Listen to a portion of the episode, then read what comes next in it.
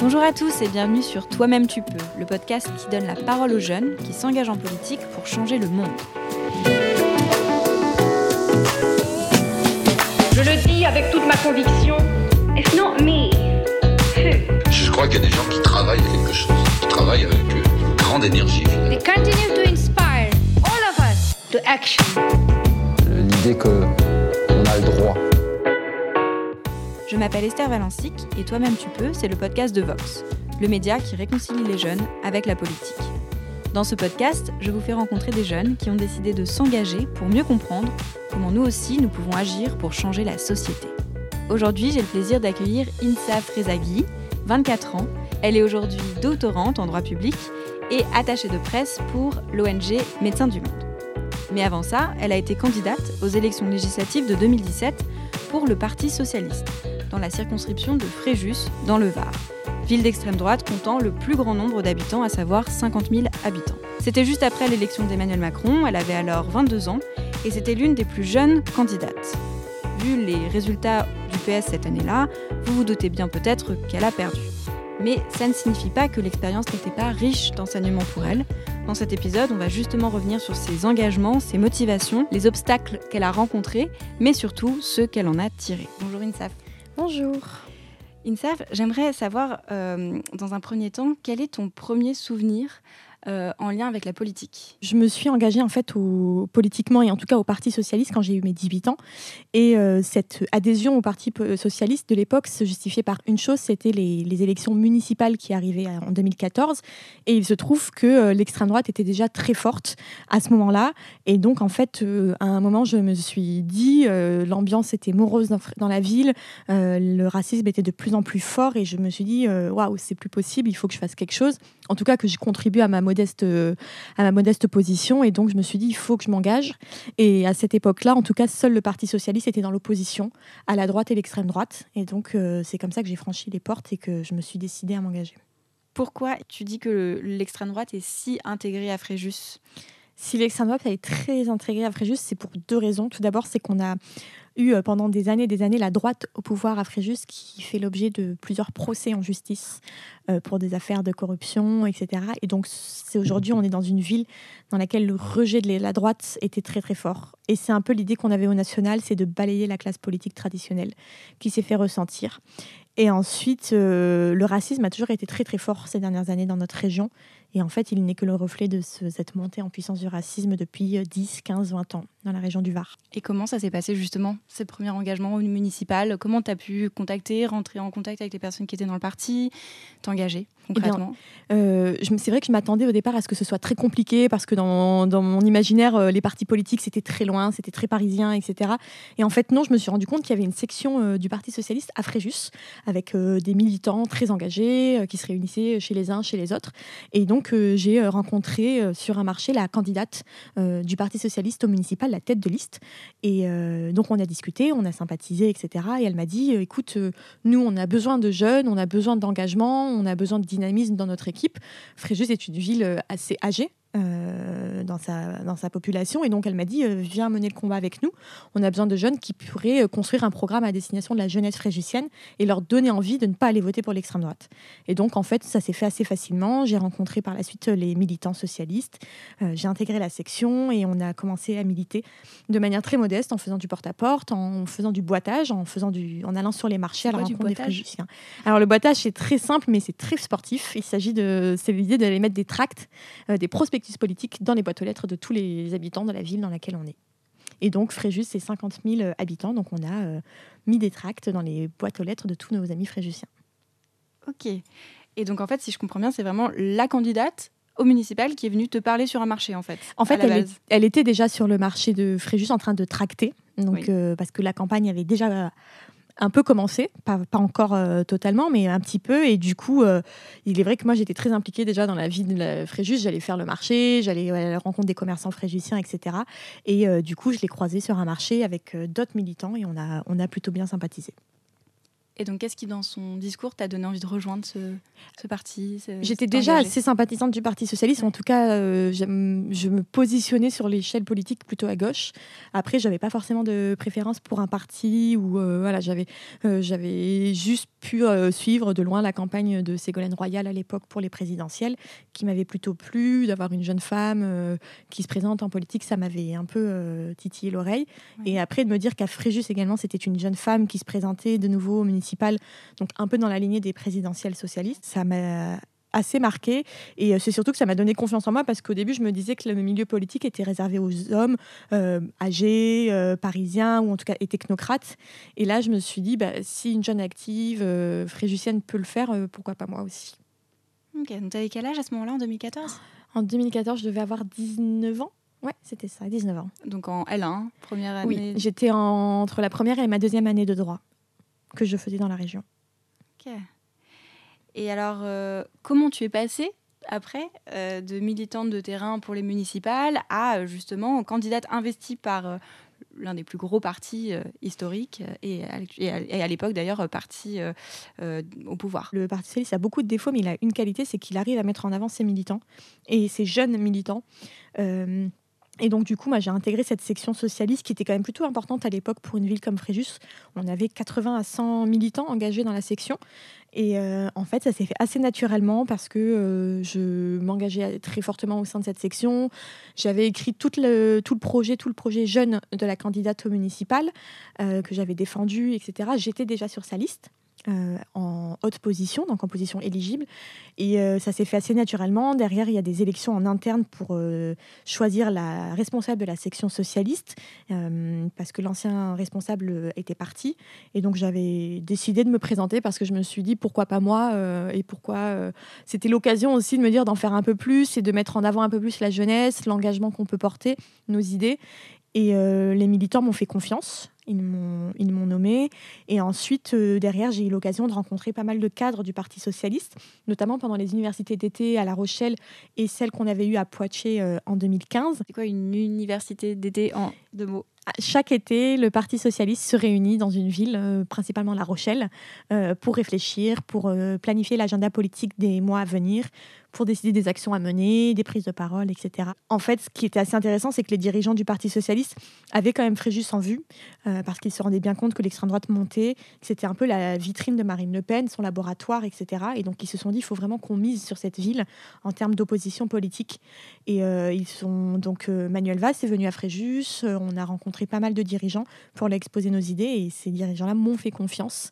Et donc euh, derrière, on m'a proposé de m'investir aux législatives. Donc j'ai posé ma candidature. Après, c'est vrai que ça a été assez difficile parce que euh, on était dans une phase d'implosion du Parti socialiste entre les amonistes, euh, ceux qui étaient avec Valls, etc. Et donc, il a fallu euh, à un moment aussi choisir. Il y a eu énormément de divisions dans notre section. Ça, c'était avant les primaires socialistes C'était avant les primaires. Pour rappel, les primaires du Parti socialiste ont eu lieu en janvier 2017 afin de désigner un candidat à la présidentielle. Et malgré l'investiture de Benoît Hamon à l'issue du vote, Manuel Valls, candidat perdant, ne l'avait pas soutenu pendant la campagne. Je voterai pour Emmanuel euh, Macron parce que Pas de gaieté de cœur. je voterai. Non, je prends mes responsabilités. Ce n'est pas une question de cœur, c'est une question de, de raison. Donc déjà là, ça avait commencé à devenir un peu plus difficile. Euh, L'extrême droite était déjà au pouvoir à Fréjus. Et euh, donc ensuite, j'ai quand même présenté ma candidature. Et ils m'ont encore fait confiance pour euh, porter les couleurs du Parti socialiste. Et c'était d'autant plus beau que hum, ils m'ont fait confiance alors que euh, je représentais un peu toutes les difficultés que l'extrême droite dénonçait. Donc j'étais jeune, engagée, féministe et d'origine étrangère. Donc c'est vrai que ça a été un très beau challenge de se dire, dans les périodes où l'extrême droite est forte, on met en avant la richesse de notre pays sur ce type d'élection. Justement, comment ça t'est venu, euh, ce pourquoi pas moi dont tu parlais tout à l'heure? Comment ça s'est passé? En fait, je pense que dans la, à cette époque-là, on- n'a pas vraiment le temps de se poser, de se prendre du recul, de se dire pourquoi pas moi ou pourquoi moi, pourquoi un tel ou pas l'autre. En fait, la puissance, l'extrême droite, le Front National à Fréjus, c'est un peu une machine de guerre. Euh, ils ont des, centaines et des centaines de militants. Quand ils ont besoin de renforts, les militants Front National affluent de toute la France.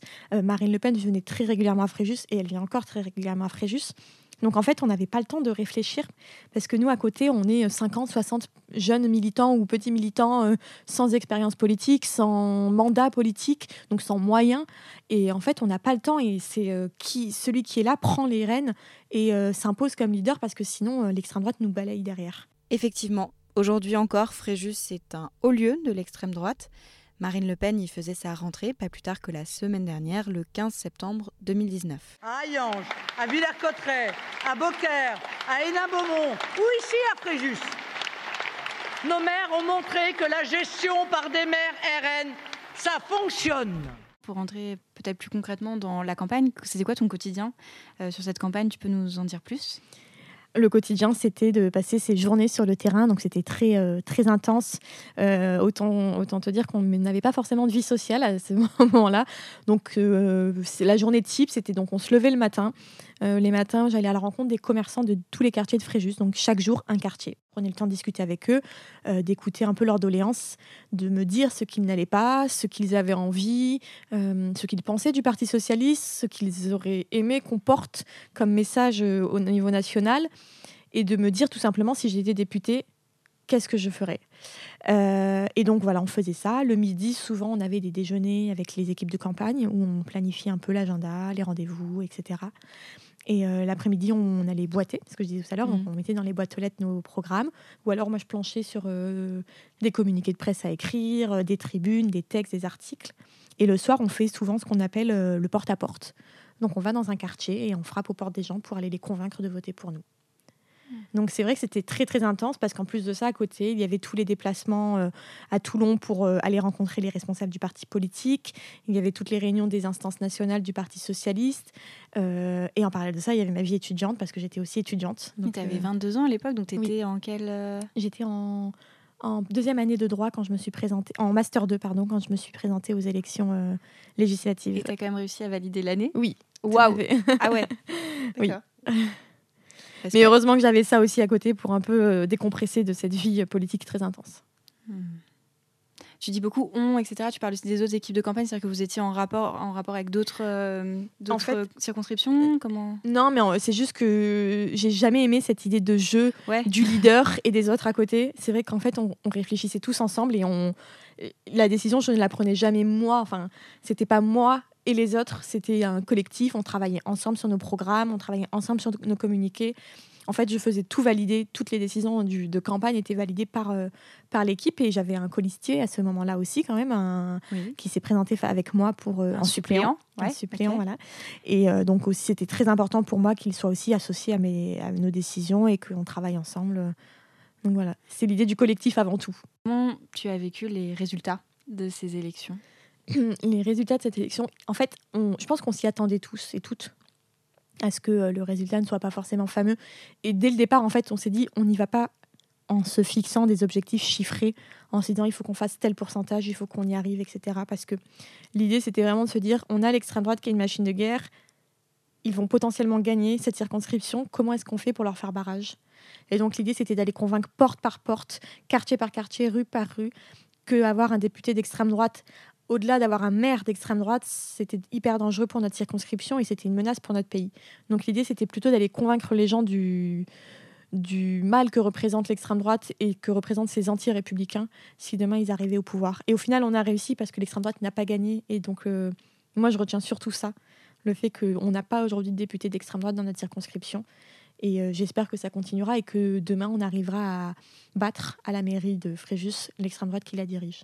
Hmm. Donc c'était quoi les résultats finalement de cette, euh, dans cette circonscription Euh, législative pour le Parti socialiste, on a fait autour de 3% Ok. euh, des résultats. Mais euh, là, le- le- l'autre souci, mais qui se retrouve au niveau national aussi assez fort, c'était l'implosion de la gauche dans notre circonscription. Ouais. Euh, parce que rassemblés, on avait quand même un très bon score. Mais on a été incapable de se rassembler. C'est pas faute d'avoir essayé de me retirer au profit d'un autre candidat. Qui a gagné in Qui- fine? Euh, sur, euh, sur la circonscription, ouais. c'est euh, le candidat de Emmanuel Macron qui représentait le MoDem. Ok.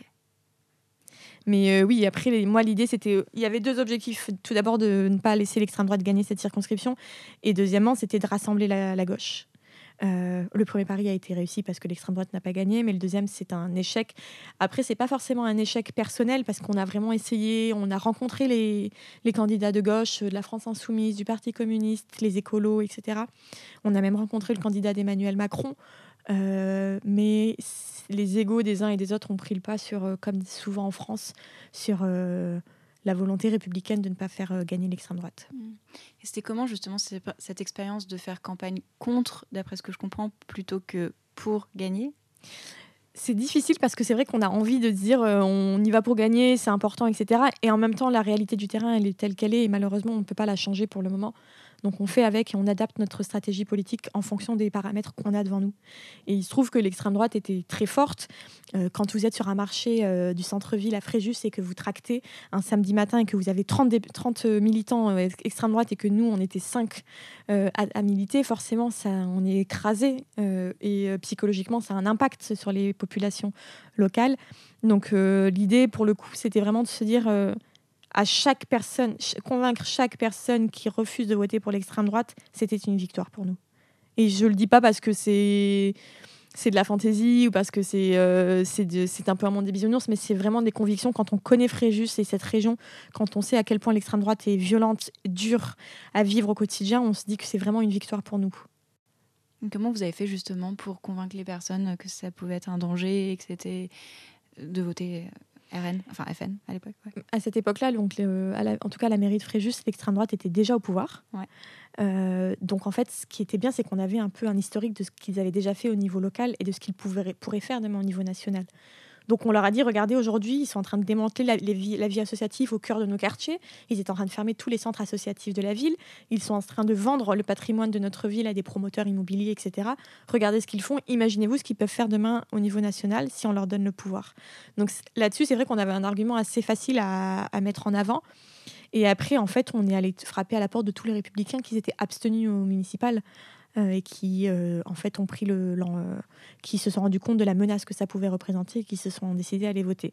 Mais après au second tour, on a quand même eu un duel extrême droite République en marche. Mm. Et donc en fait là, ce qui était assez simple, c'était d'appeler à voter pour le candidat de la République en marche, ce qu'on a fait tout de suite. Mm. Et il me semble que c'était aussi une, campagne assez difficile pour toi d'un point de vue plus perso. je crois que tu as eu quelques menaces de mort, de viol d'harcèlement en ligne. Mm. Comment tu as vécu ça? Est-ce que tu veux ou peux en parler euh? Oui, bien sûr. Enfin, je, j'en parle souvent et le, dès que j'ai reçu ces messages, j'ai, fait le choix d'en parler parce que je pense que c'est important de témoigner de ce qu'on vit quand on est une femme en politique et d'autant plus quand on a l'extrême droite face à soi. Euh, ce qui a été violent, c'est que pour le, sur le coup, en tout cas, je ne m'y attendais pas. Et en fait, d'ouvrir ces réseaux sociaux, et, euh, parce que du coup, je recevais énormément de messages chaque jour, euh, défavorables ou favorables, mais toujours dans le respect de la personne. Donc, c'était plutôt euh, ça allait jusqu'à présent. Et après, un soir, en fait, euh, j'ai ouvert ma, donc, ma messagerie et j'ai reçu des, des, menaces de mort et de viol d'un homme dont, dont, dont, on suppose qu'il est issu du milieu d'extrême droite. On n'avait aucune preuve qu'il était euh, adhérent du Front National, donc on l'a pas, on l'a pas dit comme ça.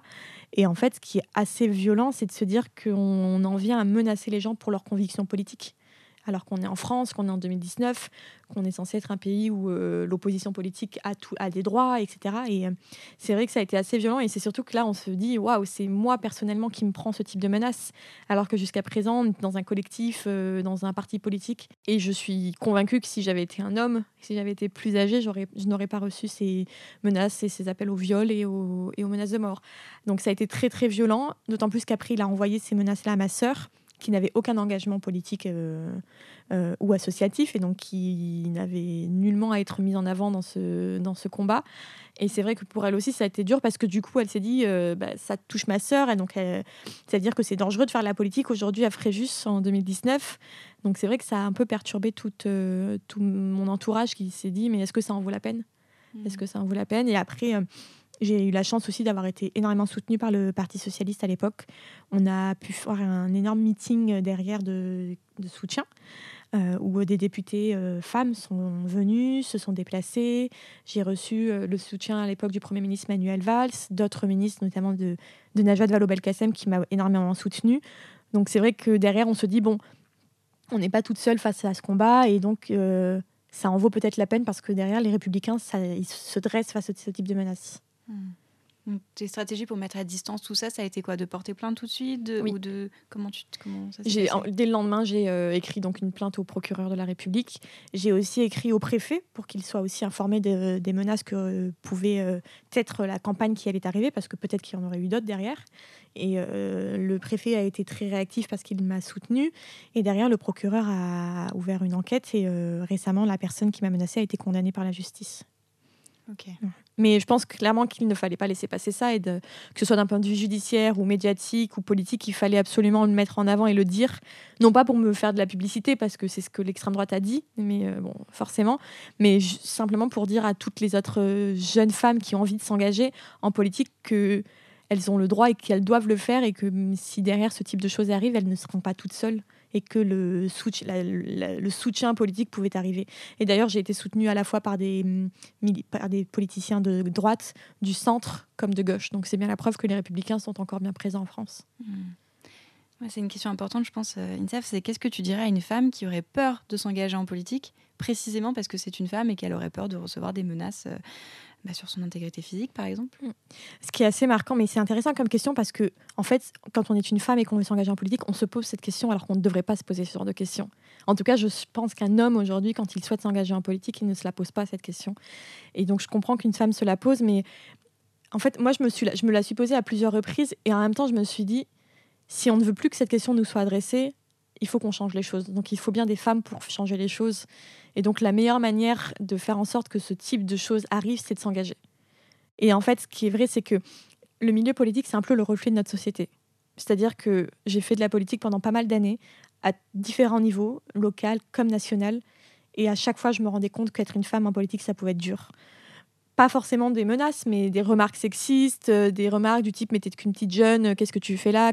T'as pas de leçons à nous donner, euh, on va t'apprendre la vie, etc. Ou des remarques sur nos tenues vestimentaires, sur la façon du sur, le choix de notre rouge à lèvres, sur le choix de notre coupe de cheveux, etc. Ça, c'était c'était très quotidien, à la fois dans l'opposition, mais aussi au sein de la gauche. Je pense que chacun doit se remettre en question parce qu'on a, on a aujourd'hui des personnes machos, sexistes dans les, de tous les bords politiques. Et plus on sera de femmes à se, s'engager, moins les hommes se sentiront euh, dans ce schéma-là, dans ce rapport de force négatif vis-à-vis de nous. C'est la seule solution, je pense, pour euh, réussir à, mettre fin, en tout cas, à ce système un peu patriarcal et euh, sexiste qu'on a avec la politique. Depuis, il me semble que tu es revenu dans un champ plus citoyen que politique. Donc, actuellement, tu bosses dans une, ONG. Est-ce que tu penses revenir peut-être un jour à la politique au sens plus traditionnel? Ce qui est assez euh, marrant, c'est qu'on me pose souvent cette question parce qu'on me dit euh, non, mais de toute façon, euh, tu as baigné là-dedans. Mais en fait, ce que je disais, c'est que pour moi, la campagne des législatives et la vie politique à Fréjus ont été tellement violentes, tellement dures et éprouvantes. Donc c'est vrai que pour le moment, je me dis j'ai besoin de souffler, de pas forcément de faire le bilan de tout ça, mais au moins de prendre le temps de digérer tout ce que j'ai pu vivre. Ça a été une expérience formidable. Je regarde pas une seconde tout ce que j'ai pu faire, toutes les actions que j'ai pu faire. J'ai rencontré des personnes formidables qui en fait m'ont donné confiance aujourd'hui en la politique et qui me font croire que tout peut changer, et tout peut changer positivement. Mais je pense que pour le moment, je suis pas prête et que mon engagement, je le vois différemment. Donc voilà, je pense que pour l'instant, j'ai tiré un trait sur, la- en tout cas sur la vie politique à Fréjus. Mais euh, on ne sait jamais de quoi l'avenir sera fait. Et alors maintenant, on est donc deux ans plus tard. Euh, qu'est-ce que tu retires finalement de tout ça? Et qu'est-ce que tu ferais peut-être aussi différemment? Avec le recul j'ai pas en tout cas j'ai pas de regrets sur ce que j'ai pu faire donc je sais pas si avec du recul je changerai ce que j'ai fait ou la manière dont j'ai dont j'ai agi. Peut-être que la seule chose sur laquelle j'insisterai plus c'est au niveau national en tout cas au niveau des, du parti socialiste c'est qu'on a besoin de plus de soutien. Pas forcément financier ou humain mais en tout cas plus de soutien moral de leur part. Plus d'outils pour euh, les militants qui étaient avec moi pour qu'ils puissent avoir les outils en main quand il s'agit de combattre l'extrême droite mais après, sinon, j'ai pas de regrets si je devais revenir sur euh, quelque chose en particulier. J'ai euh, vécu vraiment de belles périodes. On a, on a eu des débats internes où on a vraiment réfléchi sur nos programmes. On a fait, on s'est remis en question plusieurs fois. On est allé à la rencontre des gens. On s'est vraiment battu pour, euh, pour une cause qui pour moi juste et noble, qui est de défendre euh, notre démocratie et notre République. Donc, c'est sans regret en tout cas. Et aujourd'hui, tu te reconnais dans l'offre politique de l'échiquier actuel et tu comment tu te situes par rapport à, à tout ça? Parce que tu parles beaucoup du Parti socialiste qui aujourd'hui quand même. a En tout cas, aujourd'hui, je n'ai plus ma carte Parti socialiste. C'est plus incarné. Non. Ok. J'ai cessé mon adhésion. Je pense que la raison principale de cette euh, fin de mon histoire, en tout cas avec le Parti socialiste, c'est euh, le fait qu'ils ont été incapables de s'adapter au monde actuel et qu'ils sont toujours dans la vieille, dans les vieux schémas traditionnels de euh, je un leader et le reste en dessous et on suit, etc. Et euh, on l'a bien vu aujourd'hui. Pourquoi est-ce que le Parti socialiste est très bas dans les dans les sondages et dans les récentes élections C'est parce qu'on a été incapable de se renouveler et de renouveler l'offre politique qu'on avait. On a été incapable en tout cas dans certaines zones, de, de mettre en avant de nouveaux militants, alors que certains voulaient justement euh, renouveler cette, euh, cette carte, cet échiquier politique. Et ensuite, c'est notre incapacité à, à rassembler la gauche a beaucoup joué dans mon choix de ne plus être au Parti socialiste. Parce qu'aujourd'hui, clairement, moi, je vois pas de différence entre euh, Place Publique et le Parti socialiste. Je ne vois pas de différence entre euh, le Parti socialiste et les écologistes. Et d'après moi, ce qu'on fait, c'est un énorme gâchis parce que tous ensemble, il est évident qu'aujourd'hui, on l'a bien vu aux élections européennes, quand on rassemble les scores de la gauche, on est en tête. Sauf qu'on a été incapable de le faire. Et donc, c'est assez pitoyable cette opposition entre tous les partis de gauche. C'est vrai que l'alliance des gauches a été finalement impossible à construire lors des élections européennes. On se rappelle par exemple de Yannick Jadot, qui au micro d'Europe 1 réagissait à cette éventualité. Je reconnais que c'est un projet, mais c'est pas le mien. Moi, je suis écologiste. Je suis pas social-démocrate. Je suis pas républicain. Je suis pas insoumis. Le vote reste difficile pour toi aujourd'hui? Et difficile? Oui, clairement, aux dernières élections européennes, euh, jusqu'à la veille, je ne savais pas pour qui j'allais voter. Pour finir, on aimerait avoir euh, trois recommandations, peut-être une chose euh, à lire, une chose, euh, je sais pas, à regarder, une chose à écouter. Enfin, Mhm. en tout cas, des, des, des, des, des objets qui t'ont nourri ou qui ont nourri ta, ta réflexion, qui t'ont nourri personnellement. Qu'est-ce que tu pourrais recommander éventuellement à nos auditeurs? Euh, en termes de lecture, Ouais. il y a un livre qui m'a bien marqué récemment, que j'ai lu. Je ne sais pas si vous le connaissez, c'est Bad Féministe de Roxane Gay. Euh, qui est un super ouvrage. et Je l'avais lu il n'y a pas très longtemps et je pense que c'est, elle est un peu sur la même ligne que moi sur le- en termes de féminisme et de comment est-ce que je vois aujourd'hui euh, l'engagement des femmes, donc pas forcément politique parce que c'est pas forcément le- l'objet de son livre, mais l'engagement des femmes dans le champ public, Et alors, à la télé. euh, Ouais. et ben, c'est de se dire que, en fait, aujourd'hui, peu importe qui on est, peu importe notre couleur de peau, peu importe l'origine dans laquelle nos origines sociales, peu importe nos origines culturelles, etc., on a toutes et on doit tout avoir notre place dans le champ public aujourd'hui, malgré euh, les attaques, malgré euh, euh, le fait qu'on vit encore dans une société patriarcale avec des dirigeants qui sont, qui sont eux aussi sexistes. Elle est américaine, donc elle a quand même un bel exemple avec Donald Trump, mais malgré tout, c'est de se dire qu'on a aussi notre place dans le, dans le champ politique, dans le champ public et dans le dans l'engagement tout simplement. Et un- peut-être un film, un documentaire, quelque chose que tu aurais vu récemment, une chaîne YouTube, j'en sais rien, un truc qui te. Alors sur un ton un peu plus décalé, il y a une série que j'adore, mais qui est encore, à mon avis, hein, une série très féministe, c'est Murder avec euh, Viola Davis, qui est d'après moi l'une de ces actrices euh, assez en avance sur son temps. Euh, se dire qu'on met en avant dans une série une avocate noire euh, issue d'une donc des minorités et issue d'un- de milieux pauvres et qui arrive à s'en sortir et à mener euh, une carrière euh, comme elle la mène. Je pense que c'est un bel exemple de réussite pour les femmes. Merci beaucoup. Merci. Une dernière question peut-être. euh, qui t'aimerais entendre, écouter sur ce podcast euh, plus tard, un jour De qui t'aimerais apprendre quelque chose? En fait, ce qui est assez compliqué, c'est qu'en France, on n'a pas vraiment de leader jeune femme. Mais s'il y en a une que je retiens de mon passé au, au Parti Socialiste, c'est Najat Vallaud-Belkacem, qu'on entend toujours un peu s'exprimer sur Twitter, euh, qui réagit de temps en temps un peu à l'actualité, mais qui est, d'après moi, l'une des plus belles personnes qu'on ait pu avoir en politique. Et qui, d'après moi, c'est une personne sur laquelle on devrait compter dans les années à venir parce qu'elle a énormément de choses à apprendre et à apporter à notre pays. Et euh, c'est un peu l'image de tout ce que euh, la France est dans sa plus belle richesse et dans ses plus belles valeurs. Ben, Merci beaucoup, Insaf, Merci. pour cette interview. Merci.